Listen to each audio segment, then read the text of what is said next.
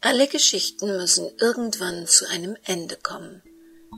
Und so wird auch Nachtlügen in der nächsten Woche ein Ende finden.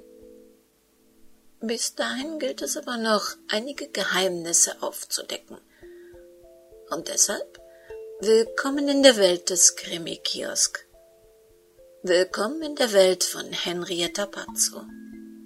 Nachtlügen. Ein Kriminalroman in 15 Episoden von Henrietta Pazzo. Eine Produktion des Krimi-Kiosk Verlages Petra Weber in Köln. Sprecherin Petra Weber. Sie hören die 14. und vorletzte Episode.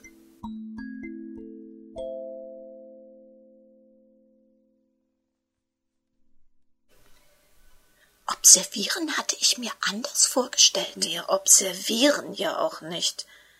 Wir warten nur darauf, dass Frau Thaler das Haus verlässt. Dann folgen wir ihr nicht, sondern schauen uns um. Das heißt, ich sehe mich um und du warnst mich, falls sie zurückkommt. Also kein Observieren.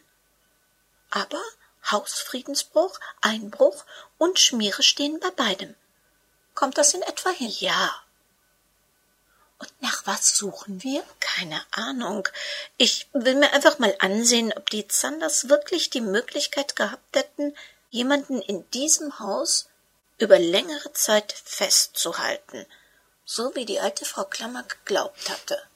Oh, ganz schön kalt, wenn man nur so rumsitzt und wartet. Kaffee? Maike Reinhardt griff hinter ihren Autositz und holte eine Thermoskanne aus ihrem Rucksack.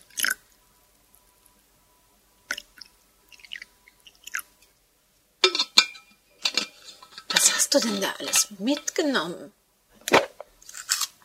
Hm, die sind von Sylvia. Selbstgebackene Weihnachtskekse sollen als Geheimwaffe in Fällen plötzlichen Stimmungsabfalls bei einer gewissen Anwältin helfen.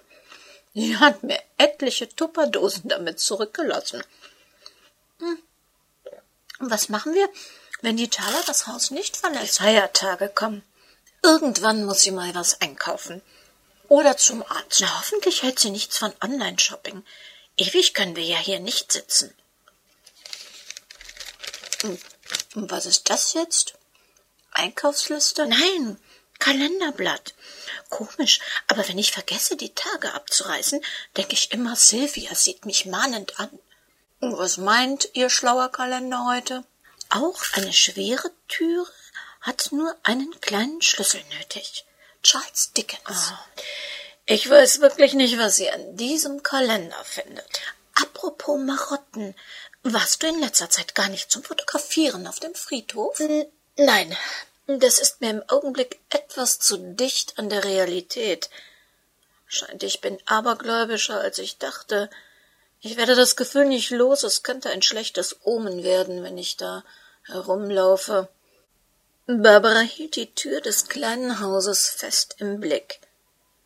Vielleicht hatte Frau Thaler das Gebäude schon ganz früh am Morgen verlassen. In ein, zwei Stunden müssten sie spätestens in die Kanzlei zurück. Der Anrufbeantworter konnte nicht ewig laufen. Da, sie verlässt tatsächlich das Haus. Glück muss man haben. Was soll ich machen, wenn sie zurückkommt und du noch auf dem Grundstück bist? Soll ich hupen? Ähm, ich dachte eigentlich an etwas weniger Auffälliges, wie zum Beispiel mein Handy anrufen. Dann solltest du es aber auf jeden Fall auf Vibration stellen, sonst hört sie dich, bevor sie dich sieht. Barbara überquerte die Straße und blieb dicht vor dem Haus stehen. Solides Mauerwerk, hier und da renovierungsbedürftig. Fenster doppelt verglast, aber nicht in bestem Zustand. Sie ging seitlich am Haus vorbei in den hinteren Gartenbereich. Das Haus war unterkellert. Vergitterte Fenster ließen den Blick in einen Fahrradkeller frei. Ein angestaubtes altes Rad, ausrangierte Hausrat, sogar ein Regal mit Konserven und Einmachgläsern konnte Barbara gut erkennen. Die Mülltonnen waren seitlich an der Wand auf einem Stellplatz neben dem Kellerfenster aufgestellt. Gelbe Tonne, zwei graue Tonnen für Restmüll, eine Biotonne Dazu gestellt jede Menge leere Flaschen. Dann wieder vergitterte Kellerfenster, eine Waschküche, Waschmaschine, Trockner, Bügelbrett. Ist sie etwa schon zurück? Nein, aber mir ist kalt und langweilig. Und so kann ich dir schneller sagen, was hier vorne los ist. Irgendwas Auffälliges? Sie hätten Monika in ihrem Keller gefangen halten können. Platz war hier genug. Hm. Und wozu? Was weiß ich, wozu Leute andere gefangen halten. Als Sexsklavin, als billige Putzfrau. Machte die Thaler dir den Eindruck einer obsessiv Sexsüchtigen? Sieht der Keller nach Sexfalle aus? Ich weiß nicht, wie jemand aussieht, der obsessiv sexsüchtig ist. Sexfalle? Nein, hier liegt kein Spielzeug oder Peitschenkram herum, wenn du das meinst. Und besonders sauber ist es bei ihr auch nicht. Eher im Gegenteil, um deine nächste Frage schon vorab zu beantworten. Wenn das hier nicht ihr gesammelter Jahreskonsum an Alkoholflaschen ist, dann dürfte sie auch keine Abstinenzlerin sein. Nehmen wir mal den, wie ich finde, unwahrscheinlichen Fall an, dass Sylvias Mutter wirklich im Keller gefangen gehalten wurde. Und dann? Entweder müsste sie doch immer noch da sein, oder sie ist inzwischen längst tot, was ich für das wesentlich wahrscheinlichere halte. Dann kannst du aber mit dem Suchen aufhören. Oder willst du ihren Garten umgraben? Naja, hier ist nicht gerade viel Platz für ein mögliches Grab. Das erst in den letzten vierzig Jahren natürlich so gestaltet wurde. Hier ist lediglich eine kleine Rasenfläche zwischen zwei Bäumen, aber die sind schon sehr alt. Es ginge möglicherweise auch hier unter diesen Büschen, was immer das im Sommer auch ist. Das willst du doch jetzt nicht aufbuddeln. Nein. Selbst wenn mich der Teufel reiten würde. Hier liegt keine Schaufel oder so etwas. Na Gott sei Dank. Bis jetzt konnten wir uns noch eine wilde Story zusammenbasteln, was du da treibst. Aber mit Schaufel in der Hand wird das wirklich schwierig. Wir bräuchten dringend jemanden, der sich mit Leichen auskennt. Oh, da fällt mir etwas ein. Ich glaube nicht, dass Siebert mit den dünnen Verdächtigungen eine Hausdurchsuchung durchkriegt. Barbara tauchte an der anderen Hausseite wieder auf.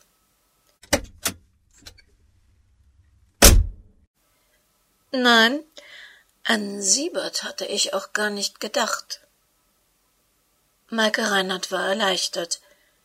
Immerhin war es ja möglich, dass sie der armen Frau Thaler Unrecht taten. Guten Tag, Sie sind mit dem Anrufbeantworter der Kanzlei Barbara Manott verbunden. Wir sind zurzeit leider nicht in der Lage, Ihren Anruf persönlich entgegenzunehmen. Bitte hinterlassen Sie uns eine Nachricht, wir rufen Sie so schnell wie möglich zurück. Vielen Dank. Barbara? Maike? Na, wieso seid ihr nicht im Büro? Egal, hier ist Bruno. Ich wollte euch nur sagen, dass Sylvia zum ersten Mal richtig wach geworden ist und sogar ansprechbar war. Wir haben ganz kurz miteinander reden können. No, sie war sehr traurig. Wir waren zusammen sehr traurig. Schmerzen hat sie so gut wie keine. Die Ärzte haben viel Medikamente gegeben. Und sie weiß, dass jetzt ein sehr, sehr langer Weg vor ihr liegt. Nur mit Reha und so. In den nächsten Tagen darf sie auf eine andere Station. Sie hat mich gefragt, ob ihr klarkommt. Ich habe sie beruhigt. Noch ruft mich doch einmal zurück. Ach, Gott sei Dank. Vielleicht können wir heute Abend auch mit ihr sprechen. Was sagt man sich nach so etwas? Ist was Besonderes in der Post? Ein Brief aus Paris für Silvia. Schätze, das kommt von Sandras Mitbewohner. Sollen wir ihn aufmachen? Wenn er an Sylvia adressiert ist, sollten wir ihn vielleicht lieber in den nächsten Tagen mit ins Krankenhaus nehmen. Barbara suchte in ihrer Geldbörse nach einem kleinen Zettel. Darauf stand nur eine Telefonnummer. Joiner, was kann ich für Sie tun, Frau Manott? Barbara zuckte zusammen. Seit John Joyner, alias Hannes Schreiner, Deutschland verlassen hatte, hatte sie ihn nicht mehr gesprochen. Sie hatte seine Nummer zunächst wegwerfen wollen, doch etwas in ihr hatte geahnt, dass sie ihn in einer sehr schwarzen Zeit vielleicht einmal brauchen könnte. Diese Zeit war nun da. Sie haben meine Handynummer gespeichert? Ich speichere alle wichtigen Nummern. Wie geht es Ihrer Mitarbeiterin? Ich habe von Ihrem Unfall gehört. Besser. Es geht ihr wieder besser. Deshalb rufen Sie nicht an. Nein, eher indirekt. Sie sagten mal, wenn ich etwas. Ja, was kann ich tun? Ich meine mich zu erinnern, dass zu den zahlreichen Projekten, die Sie finanziell unterstützen, also Sie und Organic Food, auch eine Hundestaffel gehörte, eine, die nach Vermissten und Leichen sucht, also Leichenspürhunde. Sie suchen eine Leiche? Naja, das wissen wir noch nicht so genau. Eigentlich bräuchten wir diese Hilfe, um festzustellen, dass es keine Leiche gibt. Es geht um die Mutter meiner Mitarbeiterin. Sie ist verschwunden und wir haben einen Verdacht, dass sie vielleicht gar nicht mehr lebt. Eine legale Aktion? N nicht direkt. Seit wann wird die Frau vermisst? Äh, schon sehr lange, seit etwa mehr als vierzig Jahren. Oh, mehr als vier Jahrzehnte. Die Fähigkeiten von Leichenspürhunden sind begrenzt. Er wird ihnen da wahrscheinlich wenig nützen. Es kommt natürlich auf die Bodenbeschaffenheit, feuchte gerade Temperatur und ein paar andere Faktoren an. Hm, doch da sollte man besser anders herangehen. Ich habe da eine Idee. Haben Sie freien, öffentlichen Zugang zum Gelände? Ist das ein großes Gebiet? Es ist kein großes Gelände. Der Zugang ist frei, aber ein Privatgrundstück. Wo? Hier in der Stadt, Ligusterweg 66. Eine Gudrun Thaler ist die Grundstücksbesitzerin. Ligusterweg. Liguster ist eine schöne Pflanze. Literarisch trotzdem kein gutes Omen. Heute Abend 18.30 Uhr warten Sie im Auto in der Nähe des Hauses. Man wird Sie ansprechen. Und noch etwas. Werfen Sie meine Nummer nicht weg. Ich helfe Ihnen immer wieder gerne. Was machten die beiden da? Tom Zander sah sich das Video noch einmal auf seinem Handy an. Polizistinnen waren das nicht. So auffällig, wie sie in der Nähe des Hauses seiner Mutter gewartet hatten. Nein, das waren keine Profis. Der Polizei wäre er in dem Wagen ein paar Meter hinter ihnen vermutlich auch aufgefallen. Schließlich erwartete man ihn sozusagen.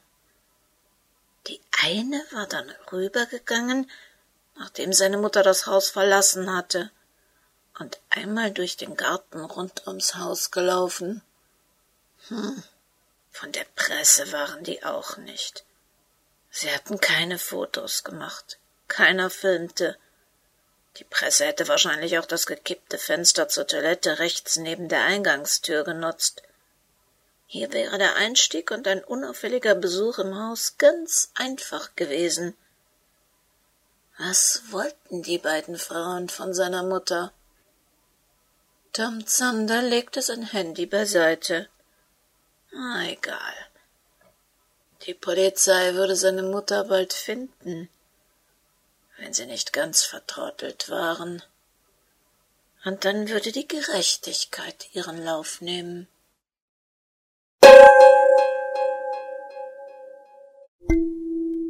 Wie das alles zusammenpasst und was aus Silvias Mutter geworden ist, werden wir in der nächsten Woche dann erfahren. Bis dahin können Sie mal bei uns auf www.krimikiosk.de nicht nur im Impressum blättern, Sie können sich auch unser neues Krimimeter anschauen. Und dort sehen Sie, wie viel schon zusammengekommen ist für unsere zukünftigen Krimi-Projekte. Und wenn Sie mitmachen möchten, als Patron oder über unsere Kaffeekasse, wir freuen uns über jeden Euro. Passen Sie jetzt gut auf sich auf, denn wir wollen doch wissen, wie es nächste Woche weitergeht. Das Leben, das könnte für jeden von uns sehr kurz sein.